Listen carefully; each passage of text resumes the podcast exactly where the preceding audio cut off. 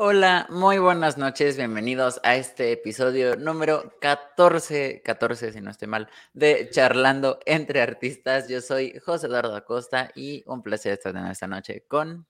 Jonathan Totena, mucho gusto. ¿Qué tal, charleros? Espero que estén disfrutando de esta hermosa noche. Aquí en Jalapa está haciendo, bueno, yo ya no estoy en Jalapa, estoy en Milano Zapata, que es la misma vaina, pero no vamos a entrar en detalles, pero está haciendo frío Espero que donde ustedes lo estén pasando estén súper, súper, súper, súper bien. La zona conurbada, banderilla, Jalapa, Las Trancas, Emiliano Zapata. La misma. En teoría sigue siendo Jalapa. Para mí eso es Jalapa. Simplemente cruzas media calle y ya estás en Jalapa. Entonces ya es Jalapa. Prácticamente sí, sí. Oye, qué raro estar aquí, empezar un programa sin, sin avisos, porque creo que esta vez no tenemos ¿Algún aviso pendiente o sí? No. No. Bueno. Wow, qué gusto. Ya, ya, ya salió alguien peleando que no es lo mismo Milano Zapata. es lo mismo, vaya. Sí, es lo mismo. Ah. Eh, bueno, bueno, para no entrar en discusión con nuestros charleros el día de hoy, la noche de hoy, la verdad me siento súper emocionado, José Eduardo. Estamos en el episodio número 14 y sí, ya estamos avanzando. Lo, lo, lo, sí, yo también estoy así como que, ah, como que, como que, como que ni siquiera lo esperé, como que no lo soñaba, pero aquí estamos, aquí estamos súper contentos. Sí, y pues la, la, verdad es que se nos ha ido bastante rápido, al menos a mí se me ha ido bastante rápido todo, todo estos 14 episodios, estos 14 miércoles que ya llevamos cuántos meses, dos meses, un poquito más, como tres y algo, porque fue en septiembre que empezamos. Sí, es cierto, tres meses y fracciona en ventes. Creo que, creo que, aparte de mi matrimonio, esta es la segunda relación con este programa más larga que he tenido en mi vida. Por dos. ouch. Bueno, ya, para no seguirle al chisme y al cuento, una disculpa. La verdad, por andar echando chisme fue que entramos tarde el día de hoy. Así que lo sentimos, no, no, no, se nos salió de las manos. Cuando nos dimos cuenta ya han pasado dos minutos. pero, eso es buen augurio. Para los que están pendientes, genial, bienvenidos. Esto es Charlando entre Artistas. Por si no lo conocían, suscríbanse al canal de José Eduardo aquí en YouTube y también pasen a suscribirse al mío, no sean gachos. Está linkeado en la cajita de descripción, ahí lo pueden buscar. Excelente. Eh, no se me excelente. Y también, si nos están viendo desde Facebook, no olviden compartir, darle like, comentar, todo eso nos sirve, nos ayuda a seguir creciendo y poder llegar a muchísimos más artistas y pues obviamente a echar chisme. Así es. Y esta noche tenemos un muy buen invitado. Justo por eso estamos tarde, porque estábamos echando chisme. Se ve que el chisme va a estar bueno hoy. La plática va a estar muy amena. Nos acompaña uno de mis ex compañeros de la facultad, un muy gran amigo y un excelente fotógrafo. Esta noche tenemos aquí en Charlando entre Artistas a Alan Parada Cardoso. Hola, ¿qué tal? Buenas, buenas. Un gustazo. ¿Cómo estás? Bien, pues mira, bastante nervioso. Me están sudando las manos de estar en tan maravilloso programa. Buenas noches. Gracias, gracias. Se agradece. Casi, casi lloro con esas palabras, debo aceptarlo. Pues bueno, eh, no sé por dónde quieran empezar.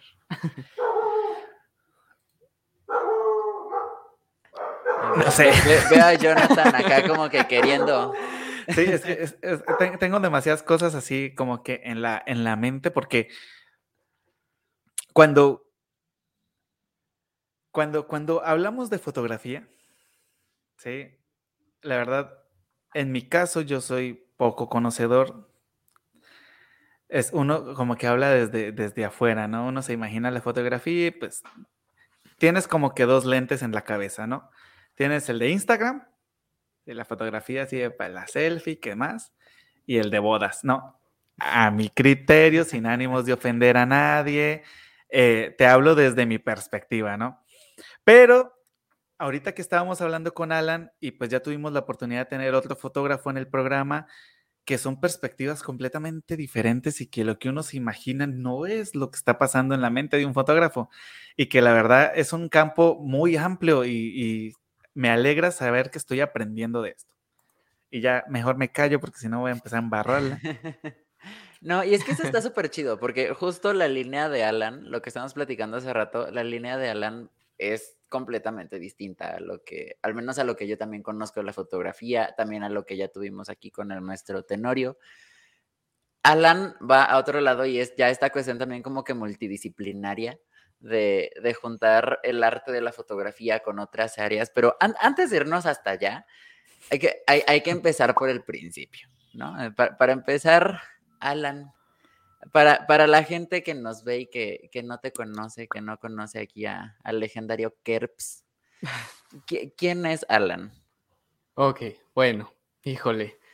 ¿Quién soy yo? Una bastante uh, pregunta, bastante difícil, pero bueno. Eh, Alan es una persona que nace en, un seno familiar como lleno de arte. Eh, mi mamá desde desde que la conozco, vaya, ¿no? Desde que nací. Eh, pues le, le gusta pintar. Entonces siempre tuve como un contacto cercano a la pintura y pues a través de familiares, de primos, también estuve como muy allegado a esta parte del cine, de no sé qué les gusta. El... Somos como un montón de, nietos y uno de ellos, de los más grandes, eh, empezó como desde chico a, grabar cosas. Entonces siempre les, les comento que tuve como esta extraña cercanía con el cine, la fotografía, sin que yo lo supiera. Después, eh, años después, pues eh, digamos que la vida me llevó por otro camino, me llevó como a distintos ámbitos de ser un poquito más como, mm, como aventurero en la vida, vaya, ¿no? De andar en, los scouts o, pues sí, andar como de pata de perro, ¿no? Entre entre mi papá que también nos acaba de viaje y todo. Entonces fue como todo esta eh, combinación de elementos que al final llegando a la, carrera, pues me terminó gustando la fotografía y, en particular el tipo de, fotografía que yo hago, que es paisajismo, eh, pues sí es el que terminó como de juntar y embonar pues todo lo que tenía ya años detrás. Ok, wow. Eh, bueno, eh, quiero, quiero hacer un paréntesis antes de continuar porque hoy tenemos gente muy activa en, nuestras, en nuestras redes. Entonces, antes de continuar, quisiera darles un saludito. Entre esos tenemos a Patti Castel desde Colombia que nos está viendo. Hola, mamá. Buenas. También tenemos a Hermelinda Jiménez Ruiz, que ella no se ha perdido un solo programa desde el inicio. Un saludo hasta Ibagué. Y muchas gracias. Un abrazo enorme. También un saludote de parte de Alan. Un saludo. Tenemos también por aquí a Alma del Rosario Molina Segura, Hola, querida suegrita. Hola. Saludos hasta tu casa. Tenemos por aquí a Ramón Antonio que nos dice que no es lo mismo Emiliano Zapata y Jalapa. Y que fíjate que tiene razón en algo que comenta. El clima sí es muy distinto. Yo he sentido frío. Yo he sentido frío. Obviamente sé que Jalapa debe estar peor, pero estoy con suéter y se supone que estoy en la llanura. O sea, entiendo, entiendo, entiendo que quieran hacer un paréntesis, pero estamos hablando de que si tienes que hacer alguna, alguna vuelta o algo así, tienes que ir a Jalapa y Jalapa está a dos metros. O sea, eh, a eso me refiero con que es lo mismo. También está por aquí Aníbal Bastida, el que le dio el nombre a los charleros. Después del regaño que tuvo hace ocho días por parte de Jonathan porque no se, no, se conectó, que al parecer sí se conectó, simplemente no escribió. Ay, Dios mío. Después hablamos con Ya, ya, ya después de la amenaza, ya aquí está. Y por aquí tenemos a Mauro. Mauro. También excelente fotógrafo, eh, que también lo ando cazando para traerlo aquí al podcast. Mauro, sí, muy bueno. Aquí. por cierto, él es uno de mis maestros, ¿eh? Sí, muy bueno. Guárales, guárales. ¿Es el mismo Mauro del que hablaban hace ratito? Sí. O la estoy embarrando. no, Porque ya la embarré. cállese. no era nada malo, Mauro. Y por aquí también tenemos a Elisa Acosta Molina, que también dice que también quiere su saludito. Hola, Elisa.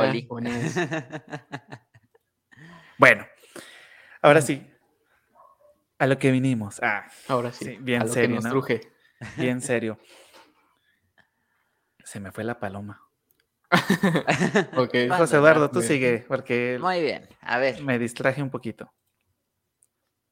¿Por qué país? O sea, entiendo que viajas mucho, porque también eso es algo que yo he visto en una constante. A, a quienes gusten seguir a Alan en Instagram y en todos lados, aquí van a estar apareciendo sus redes. Alan es esas personas que publica mucho y que también como que luego anda poniendo ahí historias y si no lo etiquetan. Alan viaja.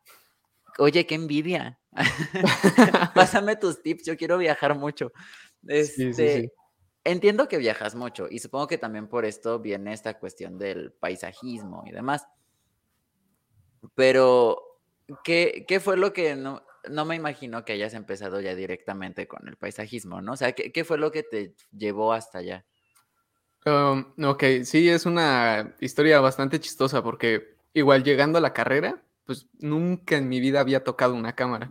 Entonces, eras como el típico, eh, no sé, eh, pues, persona, ¿no? La típica persona que le toma foto a todo, a todo, ¿no? Ya sea así, a una copa con agua aquí bien, bien, bien romantizado y en blanco y negro. Entonces, no sé, eh, sí, siempre como tuve esta como necesidad de repente de tomarle foto a todo, pero pues sin conocer. Entonces ya llegando a la carrera, pues me doy cuenta que hay un montón de géneros, ¿no? De eh, fotografía de bodegón, ¿no? Que es como este tipo de fotografía que digamos que son eh, puestas en escena, eh, por decirlo de alguna forma, no sé cómo explicarlo bien, en la que ponen como muchas cosas de una sola temática y se crean como, eh, pues sí, como composiciones y fotografías muy buenas. Sí se juega con, con la iluminación y sobre todo e- es como este, este tipo de fotografías de fruteros y, y está ahí la, la banana y las uvas y el florero detrás. O sea, eh, no sé, a mi parecer son muy bonitos, pero nunca lo he intentado. Y sí, eh, pues hay un montón de géneros y precisamente como pues salía como de viaje a menudo con mi papá, pues sí fue como esta parte de, pues vamos a tomarle foto a, no sé, al, al puente por el que estamos cruzando, ¿no? Ya que nos paramos aquí en el mirador, pues vamos a tomarlo. Entonces fue como esta constante de estar en diferentes sitios y pues solo, pues sí, tomarle foto a, a los lugares. Entonces es ahí en donde ya entro como de lleno a toda esta parte de composición eh, un poquito más específica para pues, recrear como ciertas composiciones pues bastante bonitas, ¿no? Para, para los paisajes. Sí, más o menos por ahí es la tirada. Fíjate que, eh, bueno, en pintura sí está el bodegón, que justo es lo que comentas, ¿no? La, la- la Ah, sí. pintura de frutas y demás, pero jamás me imaginé que dentro de la pintura tuviese el mismo nombre. O sea, jamás Sí, sí, sí. ja- me pasó por la cabeza. Y qué interesante, la verdad, no tenía ni idea. Y De hecho, ahorita que caigo en cuenta, no he visto casi fotografías de bodegones.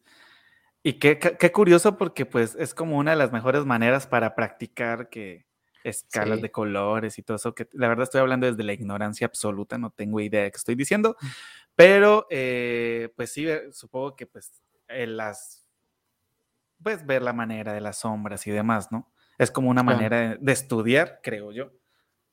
Si no, aclárenme, sí, sí. sáquenme de la duda, por favor.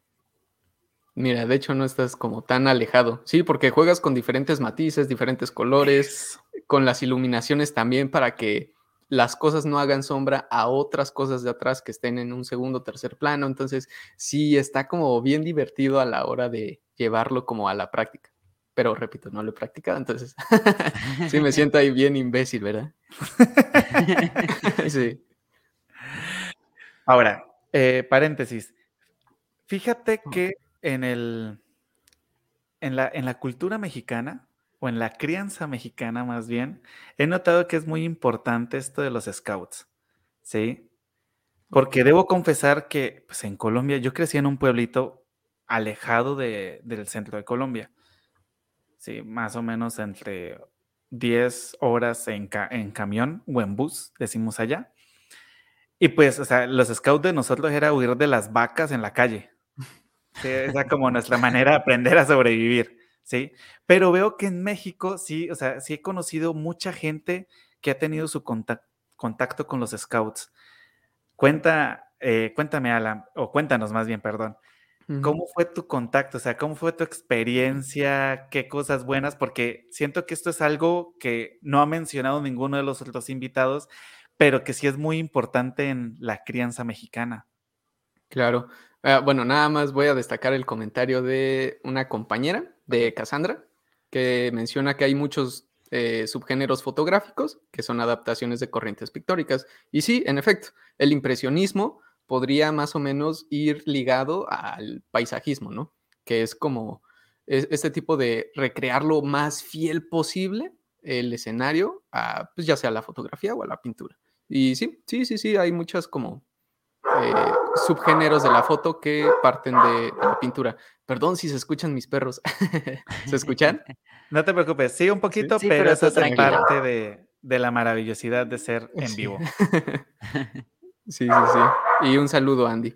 Y bueno, con la crianza de los scouts, pues creo yo que sí forma como, eh, no sé, sí, sí tiene como cierta importancia a la hora de como tener ciertos valores bien arraigados. Este tema de ser como bien disciplinado, responsable, sobre todo tener como una buena relación con la naturaleza. Creo que yo eso es de las cosas más bonitas que te pueden como quedar de los scouts. El hecho de que una de las como, no son reglas, pero como de las cosas básicas que siempre te dicen es que cada vez que vas a un lugar, siempre tienes que dejarlo igual o mejor de lo que estaba. Entonces, sí es como una relación bien padre a la hora de, pues, de como arraigarte esas ideas, ¿no? Y como formar, que, sí, que formen parte de tu vida al final del día. Y en cuanto a la crianza mexicana, no sé si podría generalizar, porque cada caso es un caso, pero eh, lo que sí podría como de repente, eh, como obviar sin caer como en este absolutismo, eh, es que sí hay como un ambiente muy familiar entre, entre todos los scouts, entre todos, eh, digamos, los integrantes, ¿no? Es este típico de, ves una pañoleta y, ah, él es scout, ¿en qué grupo estabas? ¿De dónde eres? Y tal. Entonces se forma como un vínculo que trasciende a veces distancias y es lo bonito. Confirmo absolutamente. Yo nunca tuve contacto con los scouts. De eso, de hecho, lo tuve por mi esposa. Ella sí fue scout y estuvo así como que 60% de su, de su vida en los scouts. Y ella es así, o sea, legítimamente eh, no quería ser tan. legítimamente vemos a alguien así con sus chorcitos y su pañoletita dice, mira, mira, mira, ahí va un scout. Y, me menciona así de dónde es y tal, dónde, pero no tengo ni idea, ¿no? Yo no, te digo que no conozco porque yo no lo viví, pero sí se ve que es como una, una, como una parte fundamental y bonita de la, de la niñez mexicana, porque sí lo he visto en varios, o sea, varios me han comentado, yo también fui scout y cosas así. Qué interesante. Y mira. sí, sí, sí, sí, está bien bonito. Sí, les enseñaría mis pañoletas, pero eh, nada. en otra ocasión, en otra ocasión. Sí, sí, sí. No, y es que también tiene muchísimo sentido esta cuestión de que hayas sido scout, ahora que lo pienso. O sea, ya conociéndote, si, si tienes como que muchos de estos rasgos característicos de los scouts. Y aparte de todo, entra mucho con esta cuestión del cómo ves eh, tantito la vida, ¿no? O sea, porque también eres... Alan es de esas personas que es así como que súper relajada. Es creo que de las personas más relajadas que yo conozco. Desconozco si verdaderamente seas así de relajado en tu percepción, pero así te percibimos todos los demás. Y por dentro, ¿eh? a, punto del colapso. Exacto. Lo que no saben es que esa felicidad cubre una gran depresión dentro. No es cierto, ¿no? Pero no, sí, eh, no sé, es que sí, creo que soy una persona bastante relajada. Sí.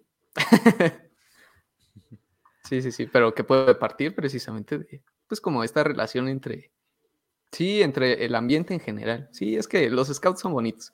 Hay mucha gente que le hace feo, pero eh, hay, cosas buenas. no, es muy bueno. Yo también fui scout durante un breve lapso de tiempo. La verdad es que yo, esta cuestión del esfuerzo físico y yo no somos como que los mejores compañeros, pero sí todo lo demás que viví en los scouts aprendí muchísimo, hice bastantes amistades que hasta la fecha conservo y sí es, es una experiencia muy linda. Justo a mí me tocó ser scout cuando fue toda esta época de huracanes e inundaciones en el sur del estado. Y era de estar todo el tiempo así movilizándose, que juntando víveres y que haciendo este colectas. Y antes se hacía mucho aquí en Jalapa una flor de lis gigante en, una, en uno de los parques de aquí con corcholatas.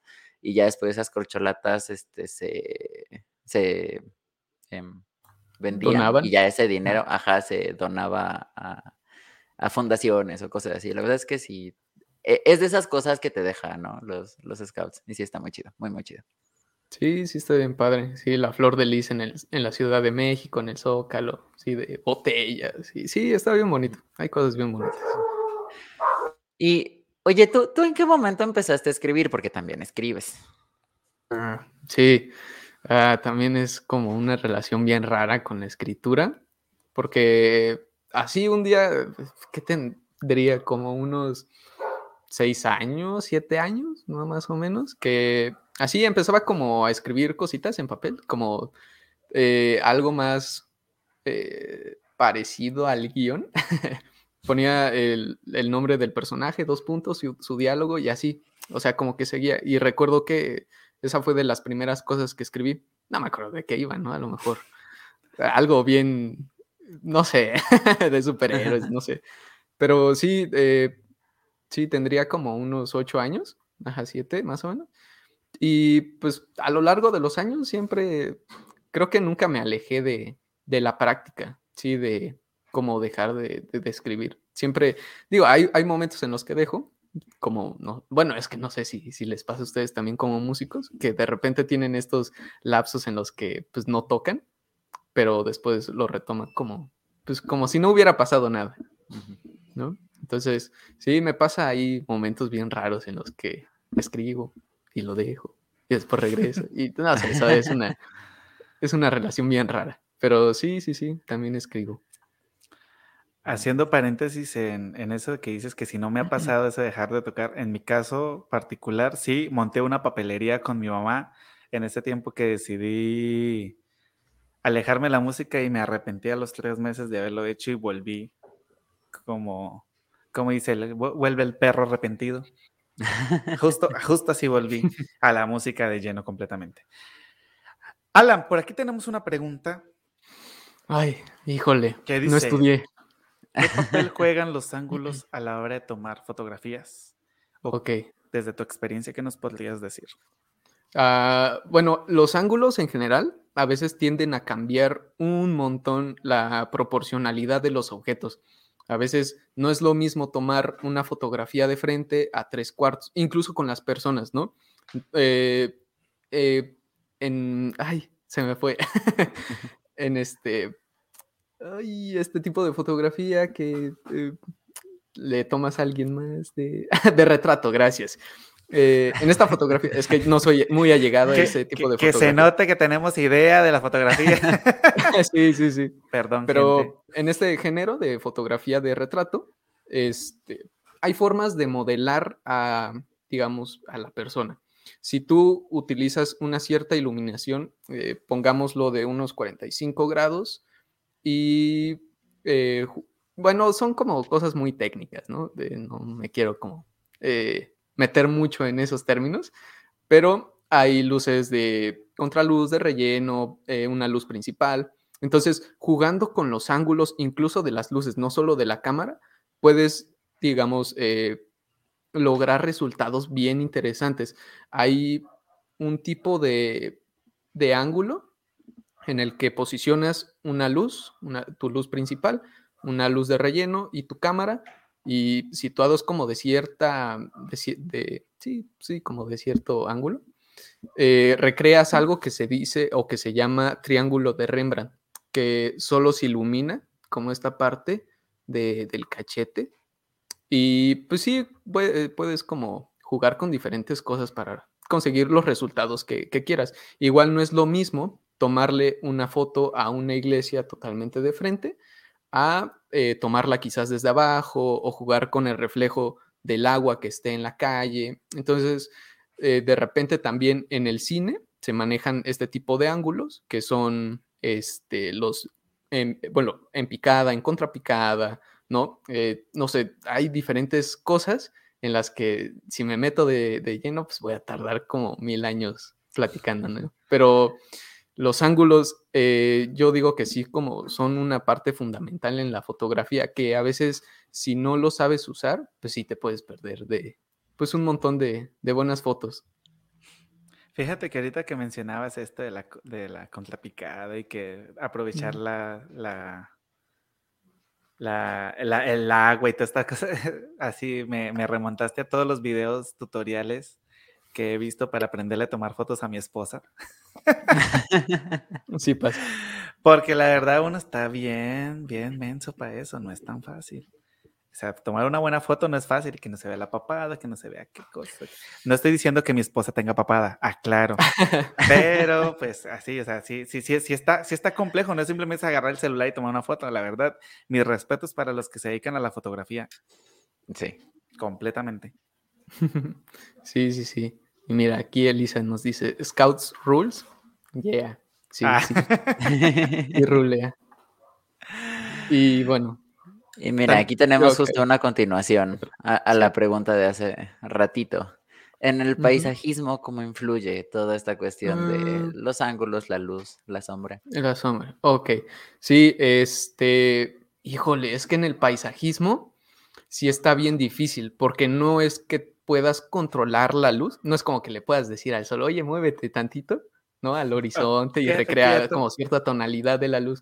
No, ahí sí es como saber eh, cómo manejar o cómo adecuarte a las condiciones en las que estás.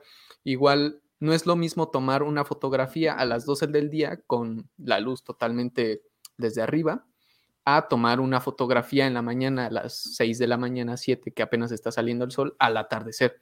Entonces, eh, igual he visto como un montón de videos de repente en los que mencionan que este, también es importante estudiar la luz en términos físicos, saber cómo rebotar la luz, cómo se comporta, para así poder como adecuarse a lo que pues te ofrece, digamos, el paisaje. Y los ángulos, igual en luz y sombra en paisaje, son un tanto difíciles, pero ay, la edición también es una cosa bien bonita. Sí, sí, sí, te salva de muchas cosas. A veces pueden salir como fotos muy oscuras, pero jugando con ciertos valores, en, el programa de edición, puedes desvanecer sombras o, este, pues ya sea, eh, como que hacer todo brilloso, se me fue la palabra. Pero sí, eh, sí, a veces no controlas todo, todo el ambiente. Entonces, sí, es cosa de saber también cómo a dónde ponerte. Esta cosa que le dicen el ojo fotográfico y entrenarlo, Mm, es que sonará como muy, muy, muy mamón, pero eh, de repente sí tienes que tener como cierta habilidad para decir, esta es una buena foto, ese objeto me sirve eh, y de plano no me sirve, solo me gustó y ya. Oye, y en ese sentido, ¿qué tanto puede alguien meter mano? Sobre todo en esto del paisajismo, por ejemplo, en esto de las luces y demás, ¿qué tanto eh, entra dentro de la categoría todavía entre las buenas prácticas y costumbres. Esto de, por ejemplo, llevar luz artificial, ¿no? A donde quieras tomar la foto para mejorar las condiciones, no sé, ¿qué, qué tanto influye? Pues sí, influye un montón. Por ejemplo, en tema de retratos, puedes utilizar una luz principal o un flash, eh, igual si lo estás haciendo como al aire libre. Y aunque haya como luz directa del sol, con cierta posicionalidad de, luces, puedes hacer que sobresalga el, modelo y todo, digamos, en edición, pues ya manejas como el fondo en segundo tercer plano y lo oscureces un poquito, hay como que hace ciertos detalles para que, pues obviamente sí, no, no, no pierda como esa calidad. Y por ejemplo, en tema de qué tanto puedes manipular, eh, están los difusores, están los rebotadores, ¿no? Que precisamente nos ayudan un montón a la hora de tomar retratos al aire libre. Pero en paisajismo, híjole, ay, es que sí está difícil, porque no es como que puedas tener, por ejemplo, si le quieres tomar una foto a un árbol que está encima de un cerro y dices, wow, está, está sorprendente, quedaría bien minimalista, que solo se vea la punta del cerro, el árbol y todo lo demás, digamos, azul o el color del cielo. Y, y no es como que exista un rebotador gigante para que puedas iluminar bien el árbol. Entonces, sí, a veces son cosas que, que sí salen del control, que pues sí, a veces jugando con, estas, con estos valores en edición, pues sí puedes lograr resultados óptimos. Pero sí, a veces no se puede, sí, sí, sí. A veces termina saturando demasiado la foto y dices, no, creo que ya no me gustó tanto al final. Sí, sí me ha pasado varias veces. bueno, por aquí tenemos saludos de Aaron Arellano, que como siempre llega golpeando duro. Hola.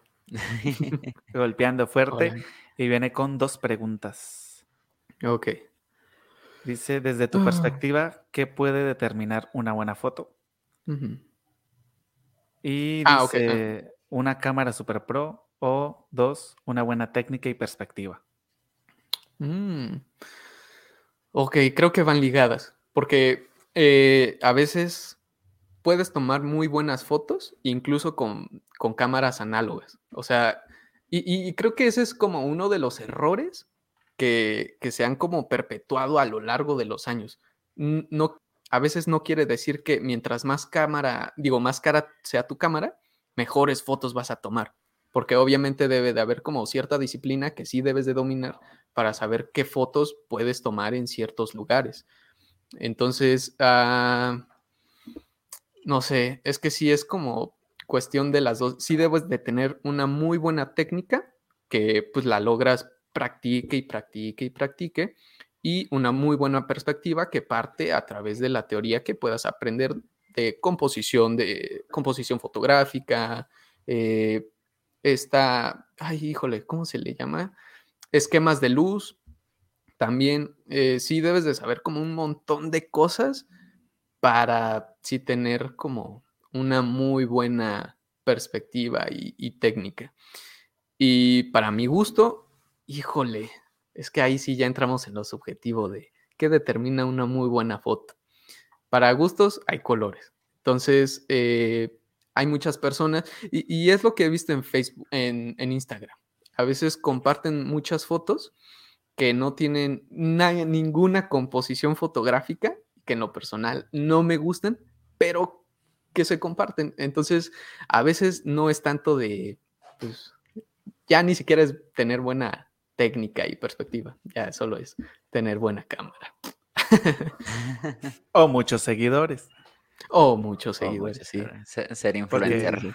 Porque, eso es lo que, eso prácticamente es, eso es Instagram, ¿no? O sea, la verdad es como subir muchas fotos y no importa qué pase, Está la foto de la selfie, bueno, el 80% son selfies, pero pues es como esta, esta tecnología haciéndote creer que, sabes hacer algo porque simplemente tienes legítimamente una cámara en un celular, ¿no? Sin ánimos de ir a ofender a nadie, obviamente, claro está, pero pues es la, es la cruda realidad. Así es. Ay, mira, aquí Mauro me pone un comentario que se llama sobreexponer la foto cuando sale demasiado iluminada. Sí. Gracias, Mauro. Te amo. Y por aquí también nos dice Mercedes Cardoso.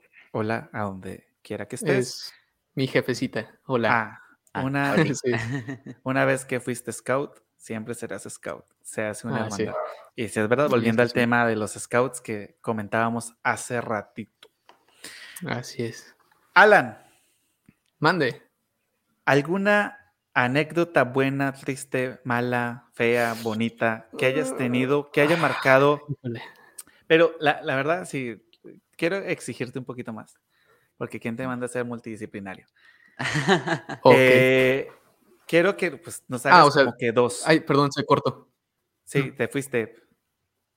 Ajá, quiero que, que, nos hagas como que dos, aquí, aquí, estoy, dos, así, una en la parte de tu, tu vida profesional como fotógrafo y otra desde la parte de la escritura que tanto amas. Híjole, eh, híjole. Pero un momento por cada una, ¿verdad? Sí, sí, sí, un momento. O, o si de pronto es- fue un momento en que te marcó en las dos, porque puede pasar. Claro, claro. Pero sí me causa Eh, curiosidad. mira, en cuanto a la fotografía, mm, creo que de las cosas más bonitas y más felices que, que me tocó eh, vivir es que antes se hacían exposiciones eh, por parte de la facultad y se llevaban como, a, a veces como a concesionarias de carros o como a ciertos lugares y, y todo ese como embrollo. Entonces, me acuerdo que fue la primera exposición que nos tocó dentro de la materia y pues en ese entonces pues, no había tomado tantas fotos, la neta, no sé, no tenía como nada que ofrecer porque era casi obligatorio mandar una foto, por, por no decir obligatorio. Entonces, una de esas tantas salidas, a, a mí me gusta mucho, me gustan mucho los museos. Entonces fui al Museo Amparo, que está por ahí del centro de Puebla, que está muy bonito. Si no han ido, yo se los recomiendo. A veces hay buenas exposiciones. Y había una exposición de hilos. Entonces recuerdo que me gustó mucho la obra de- del, del artista y le tomé foto, ¿no? O sea, pues solo fue de, ah, pues, una foto más y ya. Y eso fue como una semana antes de, pues de todo este eh, concurso, ¿no? Eh, No, bueno, ni siquiera era concurso, era una exposición. El punto es que eh, yo mando mi foto de, de esa obra y me dio mucho gusto que saliera como en, en el cartel, como publicitando al, a la exposición, ¿no? Invitados y todo. Y recuerdo que era como la foto que estaba ahí en medio. Y pues no sé, a pesar de que es la foto de una obra de alguien más, no sé, me dio mucho gusto que estuviera ahí mi foto, ¿no? Era de, no más, sí, mi trabajo a medias, ¿no? Porque no todo es mío, pero sí, sí, sí, es algo muy bonito. Y eso fue pues, comenzando la carrera. Entonces, sí, creo que esa fue como de unas, creo que fue una de esas anécdotas que te empiezan como a, a motivar a seguir con, con lo que haces. Sí, sí, sí. Híjole, y con la escritura. Ah, esa sí está difícil. Ah, no sé. Perdón. es que sí me agarras un poquito en curva, pero quizás fue cuando, es que también por parte de la carrera, de repente teníamos eh, prácticas de periodismo y, por cierto, me tocó una profesora muy buena, muy buena, Leticia Montañer, que mm, me Un terminó transmitiendo su amor. Sí, sí, sí, un saludo a la, a la profa Leti. Eh, su amor al periodismo. Entonces, recuerdo mucho que a pesar de que no es una escritura tan literaria, al final lo haces, terminas es- escribiendo. Entonces, recuerdo que una de mis columnas se terminó publicando en, como en un medio de noticias de que manejaba algo así como el jefe de un primo y así, y no sé, me dio mucho gusto que, que se publicara mi columna, terminaron publicándose como eh, dos columnas y un, y un editorial, algo así, que son diferentes géneros eh, periodísticos. Y no sé si terminan siendo como, sí, esas anécdotas, como a la que regreso, ¿no? De la fotografía que te terminan motivando. Igual hay una revista eh, de la facultad que se llama Revista Unus, del compañero Jorge, muy buena. eh, si tienen la oportunidad, dense una vuelta. Y también se publicó ahí un, un cuento mío. Entonces, sí, no sé, son como varias cositas que, que andan por ahí regadas. Oye, súper. Qué ¿Qué edad tienes? Eh, tengo 22. No, hombre, no. sí, sí, sí. Ojalá yo tuviera esa Muchas edad. cosas. Yo- Jonathan entrando en su crisis de la mediana edad. Nada más, sí, justo, justo hoy estaba hablando al mediodía con, con mis amigos que, que, que se preparen porque me va a llegar la crisis de los 30. Uy, híjole. No me Que se espantes. preparen, que se preparen porque sí, va a estar feo. Aquí tenemos otro personaje que acaba de llegar, José Enrique Ah, Pérez. José. Mira, uno también de, de mis mejores amigos. Y tiene una pregunta Ajá. que, Que, que es como cuando le preguntan a sus papás, ¿cuál es su hijo favorito? Y pues viene tu pregunta. Oye, esa también me agarra difícil. No sé, no, creo que no podría como decidir cuál es mi fotografía favorita hasta el momento. Híjole, no, sí me, sí me agarra muy en curva. Sí, sí, sí. Creo que nunca me he pensado a, bueno, me he parado a decidir cuál es mi, mi favorita. Pero así que te pregunten, ¿cuál es tu fotografía favorita? La primera que se te viene a la cabeza, ¿cuál es? Ese es el hijo favorito. Ok, eh, no, es que sí, tengo que ver mis fotos porque si no, hay, hay una foto que tomé en Acapulco de justamente el atardecer, que se ve, digamos, el, el filo del mar y está el sol y hay como un yate. Entonces, no sé, me gustó mucho esa foto, sí, no sé, creo que... ¿Sabes qué? ¿Sabes qué ¿Qué? vamos a hacer? Eh, A ahorita para que la puedas ver, José Enrique Pérez. Terminando el programa, así, vamos a comprometer a Alan aquí. Él va a ir corriendo a buscar su foto porque supongo que la tienes en alguna red social. Quiero creer. Sí, La vas a compartir en tu historia y nos vas a etiquetar. Y nosotros lo vamos a recompartir para que todos los charleros que nos están viendo corran Pueden ir a ver. eh, a las historias de Instagram de Charlando entre Artistas de Alan Parada y de José Eduardo Acosta y de Jonathan Totena para que vean la fotografía que es el hijo favorito o hija favorita Órale. de nuestro querido invitado al día de hoy. vale, vale. Para que vean Sí, que todos los papás sí tienen un hijo favorito. Aunque nos digan que no. Ah, Sí, yo sí, bien sí, traumado, ¿no? Sí, qué triste. Y hablando de papás, si no estoy mal, por aquí Mira, tenemos a. Benjamín Parada. Muchas Saludo, jefe. hijito. Muchas gracias. Yo también te quiero. Saludos, señor Benjamín. La verdad, hizo muy buen trabajo con su hijo. Y por aquí también dijiste que estaba tu mamá, Mercedes Cardoso, si no estoy mal. Saludos, señora. También hizo un excelente trabajo con su hijo. Y por aquí tenemos otra preguntita. Una última pregunta. José Eduardo, no sé si la quieres leer. Pregunta Patti Castel.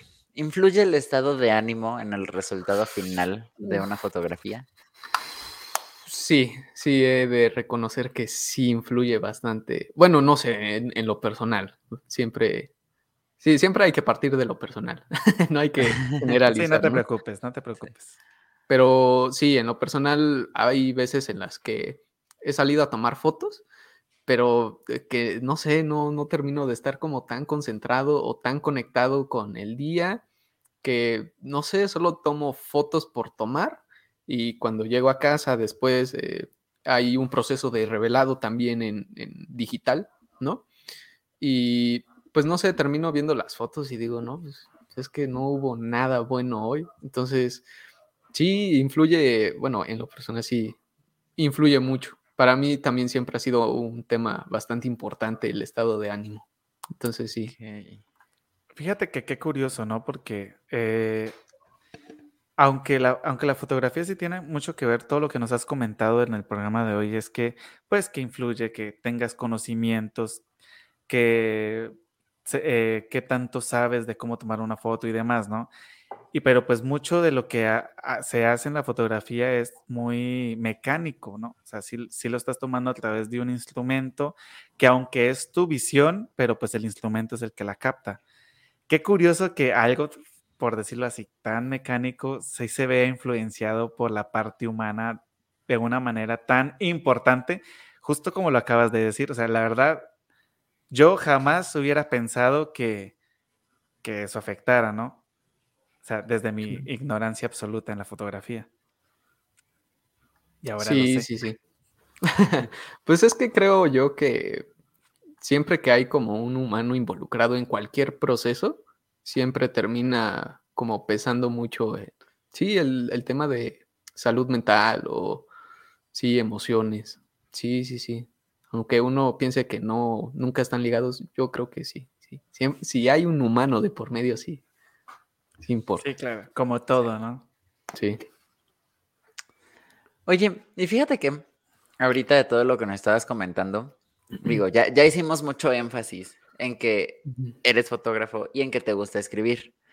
Pero algo que acá Sí. la, la gente tal vez no sepa o no conozca es que tú justamente también, aparte de toda esta cuestión del paisajismo, es, estás en esa cuestión narrativa, ¿no? De, la fotografía. Juntas mucho la literatura con la fotografía y algo por ahí. Nos, nos, habías comentado también hace ratito que traías. Ah, sí. Eh, bueno, les traigo ahí como un material, pues sí, podría decirse inédito, ¿no? Nunca lo he publicado, nunca ha visto como luz mi pequeño La bebé. Del día.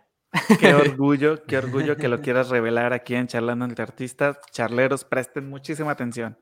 Sí, sí, sí. Bueno, nada más queda hacer énfasis que no es, eh, no está ligado a la foto, es meramente literario. Entonces, espero que les guste lo pequeño que escribí. Y dice así, me enamoré de una idea. Hoy vuelvo a escribirte justo tiempo antes de que un ayer o un mañana me alcancen, porque no quiero olvidar lo que el presente me ofrece, una sensación de calidez, de entrega y renuncia, del todo y la nada. Es por eso que hoy regreso ni un minuto más, ni un minuto menos. Tardo o temprano encontraría la razón de mi vuelta, y fue así como recordé lo que significabas. Por un lado eras, y por el otro serás nunca pude aterrizar lo que eres. Hoy quiero estar redimido contigo, ni alguien más, ni alguien menos. Simplemente tú y yo en un lugar común. Desearía enamorarme de esa idea en la que el tiempo y el espacio no alcanzan a proyectar lo que deseo a tu lado, pero lo único de lo que se me permite enamorar es un finito filo, y por lo tanto decido embriagarme de un idealismo intangible, para después llegar consciente a los cimientos de lo que se perdió. Ahora recuerdo por qué dejé de escribirte, de lo complicado que resulta amarte, de lo indescriptiblemente difícil que es estar el día a día, hombro con hombro, la gigante sensación tortuosa, inenarrable, que me deja sin energía para apenas pensar en ti. Quiero detenerme a respirar en ese avance fugaz que desemboca en la insinuación constante de la idea de ganar juntos, renunciar y entregar juntos, de pelear por todo y ganar para nada. Así, tan complicadamente extraño me resulta regresar a escribirte. Y ya.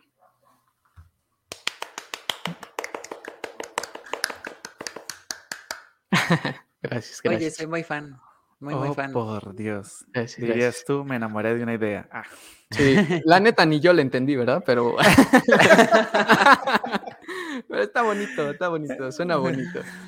¿Cómo, cómo, cómo ro- romper un momento de tensión emocional? Híjole, mira, con una pregunta que anda por ahí en los comentarios. Sí, ya la vimos por aquí. Tenemos la pregunta de Josué López. ¿Qué te Hola, motivó Josué. o inspiró a estudiar fotografía? Ja, eso es algo bien cagado. Eh, nunca me llamó la atención la fotografía en realidad. Les digo, eh, estuve como tan mm, eh, envuelto en el arte de, de muchas cosas que, no sé, como que todo termina perdiendo como valor, ¿no? Entonces, no fue hasta que entré a la carrera que me topé con el área de fotografía, que fue, pues, casi a huevo, ¿verdad? Entonces, sí, pues no hubo de otra. Entonces, eh, entré de lleno y pues me terminó gustando. Sí, sí, no hay como una gran historia detrás. Sí, solo por la carrera. Y sí, No hubo una revelación, como que un día nah. soñando, viste cómo bajaba una cámara. Ah, ya, ya bien poético, ¿no? sí, sí, sí. Con unas piernitas. Me decía, vamos a jugar. Y yo, no, no. O bueno, sí, en ese caso. Perdón, de repente empiezo a divagar mucho. No te preocupes, Ah, todos, todos hacemos lo mismo.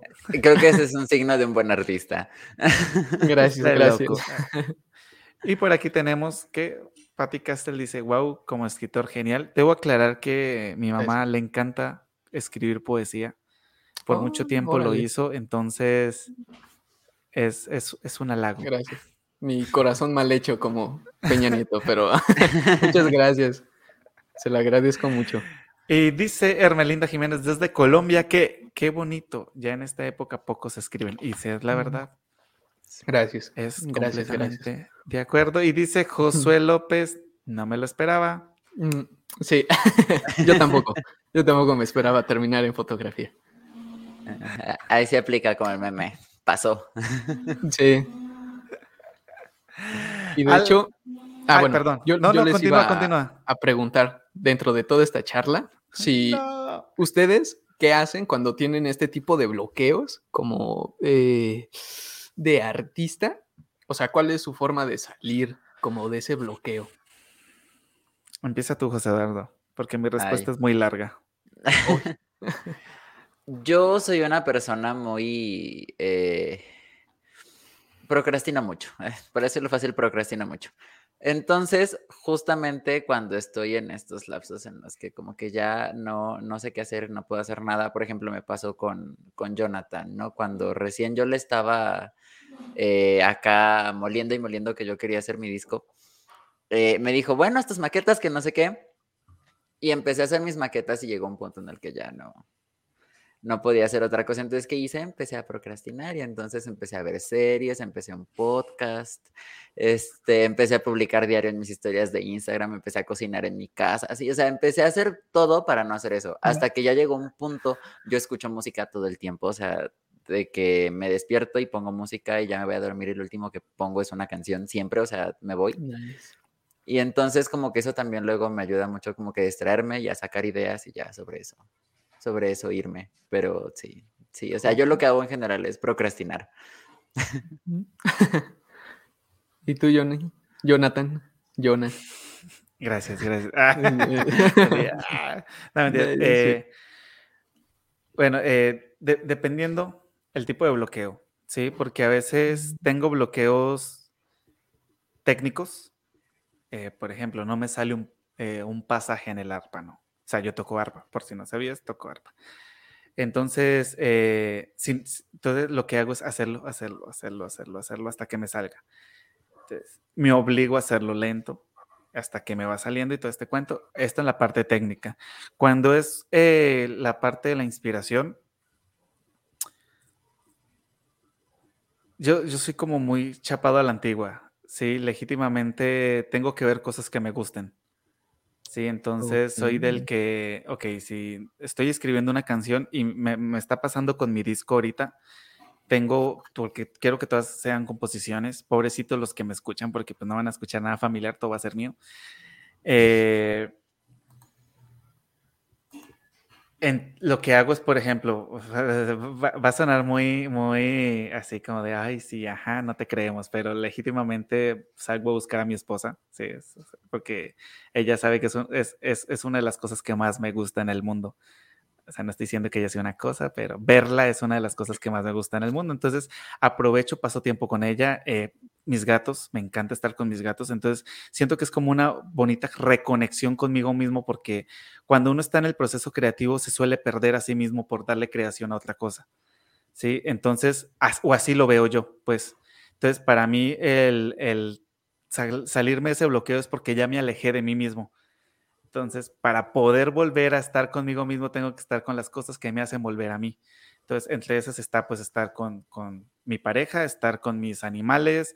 Me encanta salir a caminar. Cuando tengo un bloqueo, salgo a caminar. Por ejemplo, cuando estamos grabando con José Eduardo, de plano le digo, oye, ¿sabes qué? Eh, vamos a buscar comida y nos vamos caminando. Entonces, esa es como una manera mía de poderme liberar. Y siempre, desde muy pequeño, mis maestros me decían, cuando tengas algo que se te dificulte, para, deja que tu cerebro lo analice, lo comprenda, lo entienda, y cuando lo intentes volver a hacer, te va a salir. Y efectivamente, así me pasa a mí. Sí, o sea, si yo, por ejemplo, hay alguna canción que no me está saliendo, que no veo que no puedo continuar, paro, eh, hago algo que me gusta y a la media hora, a la hora vuelvo y ya me sale.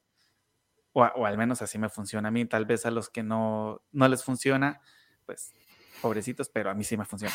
Entonces, es, esas es como que las maneras en las que yo salgo de mis bloqueos artísticos y técnicos. Ajá.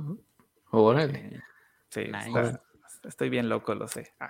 No, es- está bien bonita, está bien bonita la reflexión de conectarse con uno mismo. Sí, sí me gustó. Te doy un like. Eh, ah. Ahí se ve. Pues sí, eh, también queremos invitar a los charleros que están, que si tienen alguna otra pregunta, aprovechen, porque este hombre está que responde todo lo que le preguntan. Así que aprovechen, escriban de una vez, no olviden. Sí, soy un libro abierto. Ah, eh, fíjate que esa frase lo usaba mucho para ligarme a las chicas cuando era joven, hasta que me hicieron unas preguntas que dije, ay, mejor no vuelvo a decir eso. ¿Qué salsa te gusta más? No mames, me gusta la bandera, no. No puedo. Pero sí, eh, bueno, lo que no sabes es que estoy ligando contigo. Entonces, Ah. por eso estoy tan romántico esta noche. Así es. No es Bueno. Eh, preguntas que tengan, chicos. José Eduardo, ¿alguna otra pregunta que tengas? Porque yo no puedo Em, seguir. Sí, justo, porque, mira, yo quería chismosear, pero ya no, ya no pude entrar a chismosear hace rato porque me ganó el tiempo, pero ahorita de lo que nos enseñaste y que aquí también se le estuvo poniendo a la gente, aquí está su Wattpad. Wattpad es, un, es una de esas... eh, eh, eh, al fin y al cabo siento que se aplica como red social, digo, para eh, fines prácticos. Es de esas redes sociales que son como que muy de nicho, o sea, son como para personas muy específicas y que en algún momento también ha sido como que muy satanizada por ciertas personas. Pero a mí me da curiosidad cómo es tu, tu desenvolvimiento en una red social como esta y sobre todo juntándolo con lo que tú haces, ¿no? A lo que tú te dedicas, que es la fotografía, ¿no? O sea, ¿cómo, conjuntas todo esto? ¿Cómo, ¿Cómo sobrevives en ese ambiente que siento yo que de vez en cuando puede ser medio, medio hostil? Híjole, eh, bueno, nada más aprovecho para mandarle un saludo a una amiga, Ada. Hola, qué bueno que estás aquí. Y híjole, es que sí son terrenos bien hostiles de repente, porque sí, la gente tiende a polarizarse mucho y, creer que, pues, por tener red social son críticos. Entonces, sí está bien triste que de repente publiques algo y no esperes como las reacciones que hay o como... eh, Lo, lo malo también, a veces siento yo que es calificar como la obra del autor, ¿no? En, en este tipo de redes sociales. A veces, pues solo llega, es que se- si no mal recuerdo, tiene mucho que no entro, se califica como por estrellitas. Entonces, sí, que, que te haya como, que te llegue una reseña de una estrella o cositas así, sí es como de, ah, ah, chale, sí le puse empeño a mi escrito, ¿no? Entonces, sí, de repente también por eso ya no toco tanto este tipo de redes sociales, igual en Instagram, eh, por el mero hecho de que, sí, no sé, y, y es muy personal, ¿no? Siento yo que eh, está como tan saturado que se puede sobresalir siempre, siempre, pero eh, sí está difícil. Entonces sí, siempre hay como esos bajones de, ay, es que me gustó mucho esta foto y no hay el apoyo que esperaba. Entonces sí, sí, sí. No Sí está medio estilo. Sí. Ok. Wow. Fíjate Oye, espera, a- a- a- antes de avanzar a otra cosa, porque justo Wa- Wattpad es muy también de, de escrito y eso. ¿Hay alguna eh, como red social parecida para foto? Recuerdo que hace muchos años existía Flickr, pero creo que ya no existe. Pero Mm, hay como que algo así, aparte de Instagram, porque justo acaba de venir a mi cabeza Mm. Instagram. Ah, eh, pues hay una página que, en la que puedes subir tus fotos y las puedes vender, ¿no? Pero igual, si- Ah, si alguna se vende, pues ya es casi un milagro. sí, porque hay, hay millones, millones de fotos. Entonces, sí, se llama 500px y ahí puedes subir, bueno, ahí tienes tu perfil, ahí pues subes, subes todas las fotos que quieras subir, las pones en venta. Entonces, sí, eh, también funciona como una red social al final del día. Y sí, siento yo que es de repente, pues, no sé. Es que diversificarte en las redes hoy en día, pues también es bien valioso, ¿no? O sea, tener como eh, dardos por doquier, pues, ayuda de repente a que uno caiga, ¿no? En el centro. Entonces, sí, pues, sí funciona. y que sobre eso no olviden seguir a charlando entre artistas en TikTok, Así porque es. también tenemos perfil en TikTok. No hemos subido creo que nada, pero estamos Sí, en tenemos TikTok. dos videos, José Eduardo. Ah, bueno, tenemos dos videos en TikTok. Oye, denle like a los videos, por favor, compártanlos. Fíjate que lo que, lo que mencionas sí es, es muy importante, sobre todo esto de, de- de la, a veces, depresión que, so- que sale por el hate de las redes sociales. Sí, es, es muy difícil. Sobre todo, pues, o sea, tú, al igual que nosotros, me, voy a ser mamón, voy a ser aquí mamón. Nos vamos a autodenominar como creadores de contenido. Sí. Ok.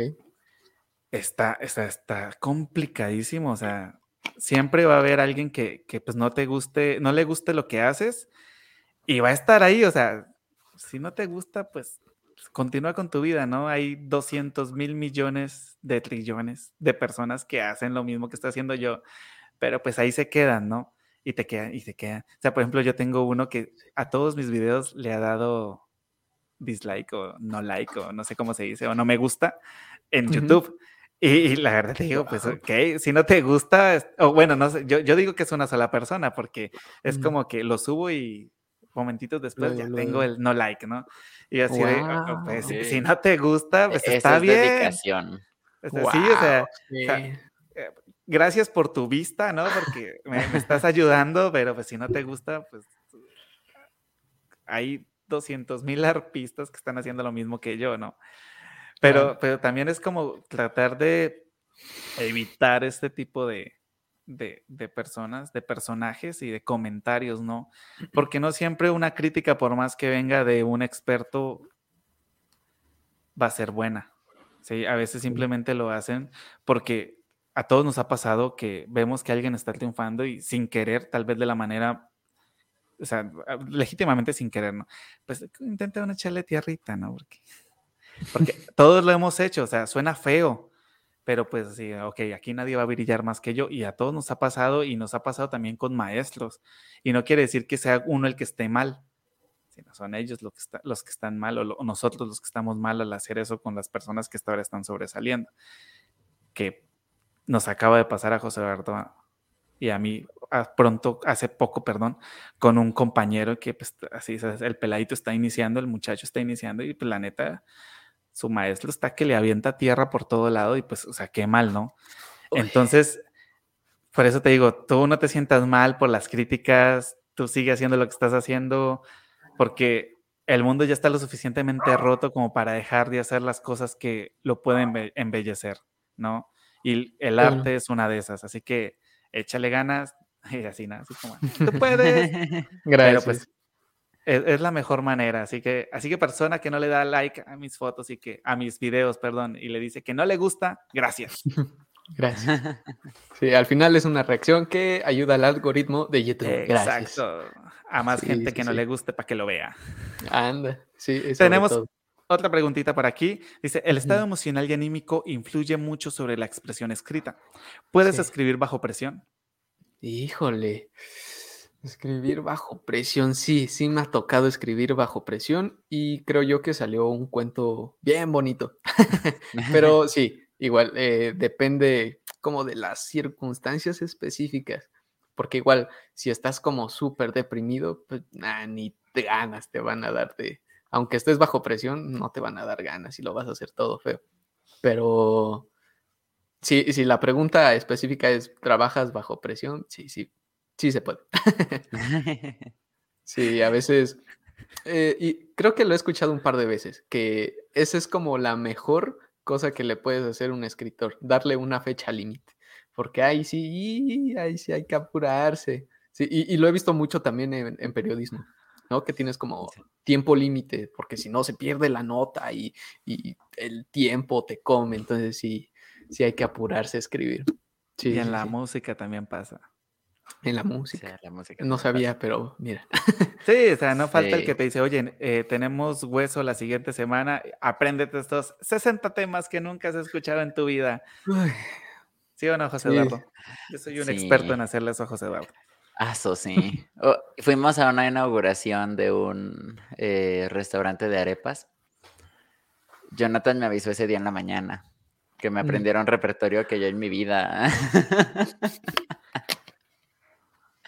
Ay, pero quiero mucho a Jonathan, es muy divertido trabajar con Jonathan. E, eso le da sabor a, mi vida en pandemia.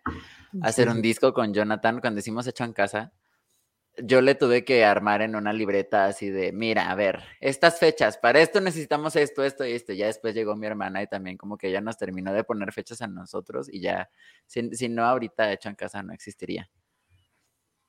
Wow, mira. Sí, creo que en general en el arte una fecha límite siempre, siempre es buena. ¿no? funciona. Ajá, sí, sí, sí, funciona. Sí. Para que te apures, pues, ¿no? Ah, Es que es lo que te digo, siento que en general, y lo he mencionado creo que en cada episodio, las personas, tal vez es una forma de como que ponerme yo solito la excusa, la excusa. eh, cuando hay alguna persona que se dedica al arte no sabe manejar sus tiempos. Es, siento que muy pocos Sí. son las personas que se dedican al arte que saben manejar sus tiempos. Siento que la mayoría somos los que no. Sí, sí, sí, bastante desorganización. Sí. Ayúdame, ayúdame. Esto no es un meme, como dirían. Suena, parece chiste, pero es anécdota. Ándale, sí, Ajá. sí, sí, sí, sí pasa, sí. Pero mira, eh, le mando un mensaje a Allison, que anda por aquí, de, tú también eres una rifada, ¿no? Te quiero mucho. Salud, ah, ay, saludos. Oye, vienes Luego con la fanaticada acá con todo, ¿eh? Ah, al parecer, sí, yo no sé por qué, pero me da mucho tú gusto. agradece, Muchas gracias. Sí, sí, sí. ¿Cómo se llama el fandom de, de Kerps? Eh, híjole, no sé. Yo creo que mini dioses, no sé. no sé, creo que nunca me lo había pensado. Wow, necesito un nombre. Sí. Un seudónimo. Ok, eh, sí tengo una duda. ¿Qué es? Porque completa ignorancia. ¿Qué es KERPS? Híjole. me Porque sí una. recuerdo que le íbamos a preguntar antes del programa y ya nos pasó una hora y nada se lo hemos preguntado. Y en todas tus redes sociales está. ¿Qué es? ¿De dónde sale? ¿Dónde surge? ¿Quién te lo puso? ¿Tú lo pusiste?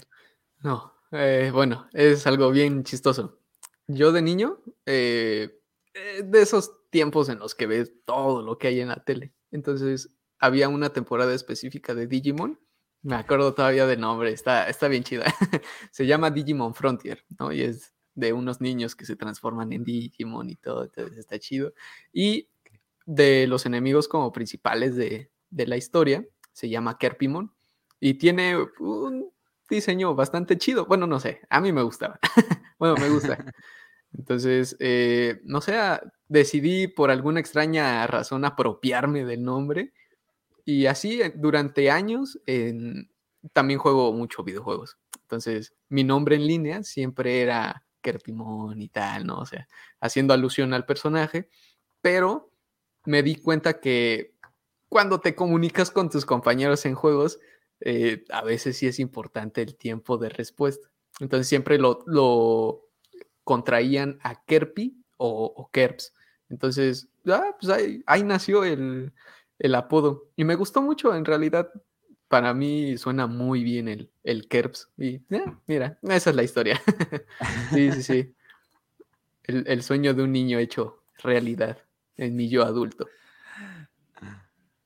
Fíjate que locura. pandemia, el, el año pasado, justo cuando estaba todo esto del hype de Among Us, Mm. eh, muchos de los de la facultad nos juntamos para jugar y jugaba Alan y estaba como Kerps y yo no tenía la menor idea de que era Alan. Todo el tiempo me la pasaba preguntando, ¿quién es Kerps? Oye, ¿quién es Kerps? Ah, sí, sí, me acuerdo. Me acaba de matar KERPS. Sí, sí pasó. Perdón, sí, eliminar. sí. YouTube, no me sanciones por esa palabra que acabo de decir. Es un juego. palabra mala, palabra mala. Sí, no, Jonathan, no. Otra vez no. Otra vez, Jonathan. Adiós, patrocinios. Sí, adiós, sí, ya, ya, ya, ya no nos van a querer patrocinar los de Digimon. no, espero si sí, los puedan promocionar a todos. Sí, patrocinar, perdón. patrocinar. Entonces, KERPS viene de Digimon. Así es. yes. Jamás en mi vida se me hubiera pasado por la cabeza de que eras Sí, fan de. Digimon. Y yo así, sacando mi, mi tatuaje. ah. Ah. No, de hecho, sí era muy, era, era muy, era muy, muy adicto a Digimon, pero yo, yo o sea, estoy hablando siete años más que tú, ¿no? Ah, Eh, claro. de la primera generación, cuando aún no hacían tantas loqueras. Ay. Que la verdad, o sea, sí, sí, sí, a mí me encantaba ver Digimon. Yo pasaba horas viendo Digimon. Eh, cuando, cuando aún existía Fox. Fox Kids, sí. Fox Kids. Imagínense, o sea, gente que posiblemente esté viendo esto no había nacido. así, así de viejo estoy. Y dice por aquí, se nos adelantó Vanessa Rojas. Y sí, ¿eh? ¿Qué consejo le uh. darías a una persona que está iniciando en la escritura y en la fotografía? Saludos. Igual, dos por uno. dos por uno, híjole. La neta es algo de... Y, últimamente, igual, eh, durante una temporada de este año, en lo que... Este año fue muy raro, fue muy raro. No supe qué hacer con mi vida. Entonces llegó un punto en el que eh, pues así de plano dejé la universidad, ¿verdad? Sin miedo a decirlo, que soy un... alguien que la abandonó, vaya, eh, un desertor. El punto es que eh, estuve de voluntario, son actividades en las que, digamos, ofreces tu trabajo a cambio de hospedaje y comida en muchos lugares. Se puede hacer alrededor del mundo. Y afortunadamente me, encontré a muchas personas que se dedican al medio de, del arte, ¿no? De, ya sea escribir, fotografía, también cine, así muchísima de, de la que yo no me podía imaginar. Y como charlando entre ellos, es que, pues claro, ¿no? O sea, no es como que haya un escritor famosísimo viajando por ahí, todos son como, pues, eh, freelancers o, sí, como de nicho, vaya. Y sí, o sea, creo que todos concordamos entre tantas charlas que tuve con ellos que lo importante no es eh, dejar de practicar, o sea, no, eso es lo importante, no dejar de practicar. Eh, sí, eso es como de las cosas bastante fundamentales. Y sobre todo, que a pesar de que pidas la opinión de alguien más sobre tu trabajo, no dejes que sea la opinión que defina tu obra porque a veces cometemos el error de preguntarle a alguien, oye, y pues, ¿qué te pareció lo que escribí o la fotografía que tomé? Ay, no, es que yo que soy fotógrafo, eh, le faltan estos elementos para que pueda tener mejor composición y tal, pero al final a ti te gustó mucho esa foto. Entonces entras como en ese conflicto de decir, no, ¿por qué? O sea, él es mejor fotógrafo que yo, entonces no puedo subirla aunque a mí me haya gustado. Entonces, sí, no dejar que nadie opaque el gusto por lo que haces, ya sea escritura, pintura, cualquier cosa, cualquier cosa. Eh, sino tener como, sí, es, que, alguien más defina tu trabajo. Si a ti te gusta, pues está chido, eh, pues ya se verá, ¿no? En, la repercusión del público, pero si a ti te gusta el, la obra final, digamos el producto, Sí, con eso quédate. Y sí, no dejes de, practicar. Sí, saludos, Vane. Te quiero mucho. Wow. Fíjate que eso es algo que creo que aquí no, no, no se había comentado en algún momento. Si creo que Jordan fue el que lo llegó a comentar esta cuestión de, por ejemplo, del síndrome del impostor, ¿no? De que uno como que luego se siente no lo suficiente en, eh, en lo que está desempeñando. Pero creo que también no se había llegado como que hasta el punto acá de lo que comentas, ¿no? De no dejar que alguien más le ponga estas etiquetas a tu trabajo, ¿no? O sea, que no te dejes llevar por, por lo que comentan alrededor. Claro, sí, sobre todo si, por ejemplo, escribes y llegas con, no sé, Stephen King, ¿no? y le preguntas si te dice que es un asco, pero a ti te gusta, eh, su opinión, aunque sea una eminencia, no lo es todo. Sí, eso se los digo por experiencia. Justo volvemos a lo que estábamos comentando hace ratito de que no porque venga de un experto la crítica o la opinión significa que tú estés mal, a veces simplemente es por opacar tu trabajo, por, por muchas cosas, ¿no? Son muchos los factores que, que pueden alterar ese, ese resultado de la opinión o de la crítica. Pero sí, qué buen consejo, la verdad, eso de nunca rendirse, síganlo. En mi caso, a mí me pasó cuando yo era niño, me dijeron, nunca va a ser buena arpista. Y la verdad, no sé si lo soy o no lo soy. A mí me encanta tocar arpa, amo lo que hago. Y pues aquí sigo, después de 22 años de estar metido en esta vaina de la música, perdón, 24 años, y no me arrepiento un solo segundo de mi vida. ha valido la pena hasta el día de hoy y seguirá valiendo la pena hasta que pueda tocar. Entonces no se dejen y qué buen consejo, la verdad, Alan. Muchísimas gracias. Sí. ¿Algo que quieras añadir, José Eduardo? Este, no, pues es que, aso, o sea, sí, sí, me quedé así como, eh, muy, muy, ahora sí que sin palabras. Mira, también aprovecho a mandarle un saludo a mi mejor amiga, Cari, que me está viendo. Muchas gracias. Te quiero mucho. Sí. Saludos, Cari. Saluditos.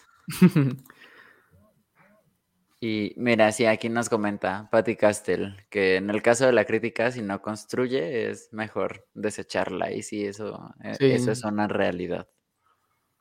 Así es. Sí, sí, sí, no dejen que nadie opaque su trabajo. Sobre todo las ganas. Y que hay críticas constructivas que, bueno, no, hay críticas destructivas que se camuflan en una crítica constructiva. Y eso sí está bien, está peor porque uno dice, sí, tienes razón, pero en realidad te están desmotivando. Que también se ve muchísimo, yo creo que no solo en el arte, sino a nivel global, en cualquier profesión, siempre vas a encontrar como que quien te critique por lo que estás haciendo o cómo lo haces, pero al final el resultado está dando, valga la redundancia, resultados, que es lo que verdaderamente importa, ¿no? Pero bueno, ¿algo más que quieras añadir, José Eduardo? Este, pues más que nada, dar las gracias, Alan. Qué gustazo tenerte aquí. Eh, la verdad, no, la verdad sí me la pasé súper chido. Estuvo muy, muy padre. Y la verdad es que yo, y eso la gente que me sigue en Instagram lo puede constatar, me la vivo compartiendo las fotos de Mauro y de Alan en, mm. mis historias, porque son fotografías muy buenas. O sea, de verdad están muy, muy padres. Entonces, vayan a seguirlos, empezando por ahí. Y pues qué gusto, la verdad, tenerte aquí, platicar de esto, porque hemos platicado en otras ocasiones de muchas otras cosas, pero nunca habíamos como que tenido una plática así de que, uy, sí, la fotografía o la música o algo así. Y la verdad es que está muy chido, es muy refrescante y se super nota que te encanta este, lo que haces. Entonces, muchas gracias. Gracias también porque te he visto aquí siguiendo el programa y también se, se agradece. Sí. Ahora no estoy, este ahora estoy del otro lado y me siento raro. Al otro lado de la mesa. Está súper chido. Y es que también justo, justo por eso te quise invitar, porque de verdad admiro mucho tu trabajo, son fotos muy buenas, soy muy fan. Y la verdad es que yo también me esperaba así como que una plática súper chida, porque eres una persona muy carismática, muy amena y de verdad qué orgullo tenerte aquí. Muchas gracias. Ay, gracias. Ya los quiero mucho. Ahora sin llorar. Ah. No, ¿cómo no? Sigo a chillar.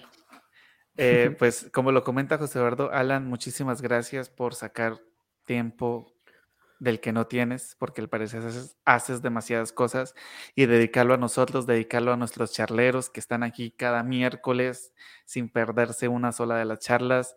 La verdad, muchísimas gracias por compartirnos desde, desde tu experiencia lo que ha sido la fotografía y lo que ha sido la escritura y sobre todo lo que ha sido el viajar por muchas partes no sé si de México, la verdad desconozco si has viajado a algún otro lugar, pero pues qué chévere que la verdad hayas sacado ese espacio para estar con nosotros.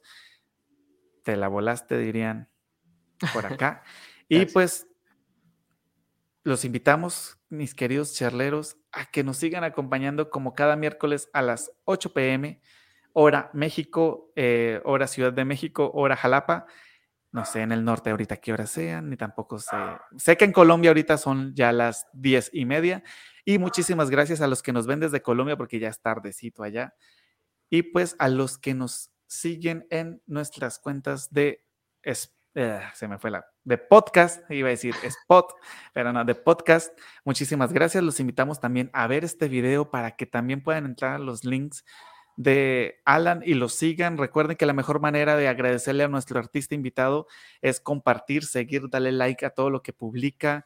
Es una bonita manera de ayudarlo y pues de hacerlo crecer y que llegue a más personas para que tenga un público más amplio. No olviden compartir este su podcast charlando entre artistas. Nosotros nos sentimos súper contentos de estar con ustedes cada ocho días, de traerles excelentes invitados y pues, ¿algo más que quieras agregar, José Eduardo? Eh, sí, también que no se les olvide ir a visitar y a saludar a nuestros amiguitos en Facebook de Yo Amo a Millano. Eh, que también luego aquí andan muy, muy pendientes del programa. Un saludazo hasta Colombia. Y de verdad vayan para que conozcan un poquito de la cultura de, del llano colombiano. Mis respetos. Yo de por sí sabe Dios que ya la música ya la traía yo acá bien aprendida. Y que he estado viendo más, soy muy fan, quiero mucho. Entonces, sí, no se olviden de ir a seguirlos. para que conozcan un poquito de la cultura de las tierras que me vieron crecer. La verdad, yo estoy enamorado del llano. Algún día pienso volver a Y quedarme. me llevas. Obviamente. Bueno, no tanto tiempo. Yo acá me Nos muero vamos Jalapa, todos. pero ajá. Órale, hasta yo. Muchas gracias. Excursión. Sí, ¿por qué no, hombre? Para que tomes fotos del llano. Sí, Ah, para que, claro. para que no te cuenten. Eso sí, ¿eh? Es- Y pues eso sería todo por el día de hoy. Nuestra querida gente, nuestros queridos charleros, muchas gracias por estar aquí. De verdad, por acompañarnos. Nos sentimos súper, súper emocionados porque la siguiente invitada es una persona que yo admiro muchísimo y que es excelente cantante. Aparte que está muy Uh. bonita, con todo el respeto a mi esposa que está por aquí cerca. Es muy bonita y canta preciosísimo. A mí me encanta cómo canta. Sí, entonces nos vemos la próxima semana con Luz Solar, que va a estar de nuestra invitada desde Sonora. ¿De dónde es Roger? Ya se me olvidó. Eh, Ciudad Obregón, Sonora. Desde allá nos viene visitando también Luz Solar. y que pues ya está invitada para que nos acompañe en nuestro primer festival de Charlando entre Artistas. Lo voy a estar mencionando cada ocho días porque si no, no me voy a comprometer a hacerlo. Sí, entonces, sí, vamos a tener un festival que se va a llamar Charlando entre Artistas. Y ahí van a encontrar exposiciones del maestro Tenorio, de Alan Parada Cardoso. Ahí van a tener Fotografía, todo diseño. para que conozcan a todos todo. nuestros invitados. Exacto, porque obviamente la idea es incluir. Vamos a hacer algo tan loco, pero tan genial que yo sé que les va a encantar. Sí. A- a- Aquí sí va a aplicar que va a haber de todo, de chile, de mole, de dulce, Uh, para pa' lo gustos, que hay quieran, para todo. Hasta estamos viendo la manera de traer una obra de teatro, pero todo, para todos hay, para todos hay. Mejor dicho, prepárense festivales porque se viene charlando entre artistas Así Nice. es. a romper estigmas y paradigmas. Qué bonito. Y pues eso sería todo por la noche de hoy. Muchísimas gracias a los que nos acompañaron. Esto fue Charlando entre Artistas en compañía de Alan Parada Cardoso. Muchísimas gracias, Alan. A todos los charleros que estuvieron súper pendientes, los llevamos en nuestro corazón. Ya tienen un pedacito de corazón de nosotros. José Eduardo, muchas gracias por acompañarnos el día de hoy. Gracias a ti pues, también. De nada, con gusto. Y pues nos vemos la siguiente semana. Adiosito. Nos vemos, banda. Cuídense. Éxito a todos.